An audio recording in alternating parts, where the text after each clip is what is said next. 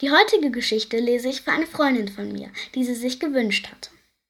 Die Sterntaler von den Gebrüdern Grimm. Es war einmal ein kleines Mädchen, dessen Vater und Mutter gestorben waren. Es war so arm, dass es kein Zimmer mehr hatte, in dem es wohnen konnte, und kein Bett mehr zum Schlafen.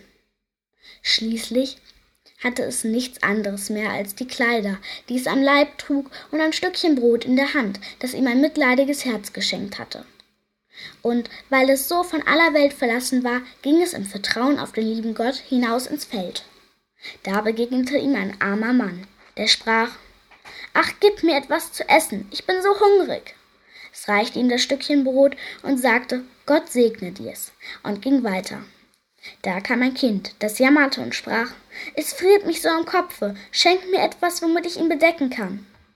Da nahm es seine Mütze ab und gab sie ihm. Und als es noch eine Weile gegangen war, kam wieder ein Kind. Das hatte kein Jäckchen an und fror. Da gab es ihm seins. Noch ein Stück weiter bat ein Kind um ein Röckchen. Das gab es ihm auch noch. Endlich gelangte das Mädchen an einen Wald. Es war schon dunkel geworden. Da kam noch ein Kind und bat um ein Hemd.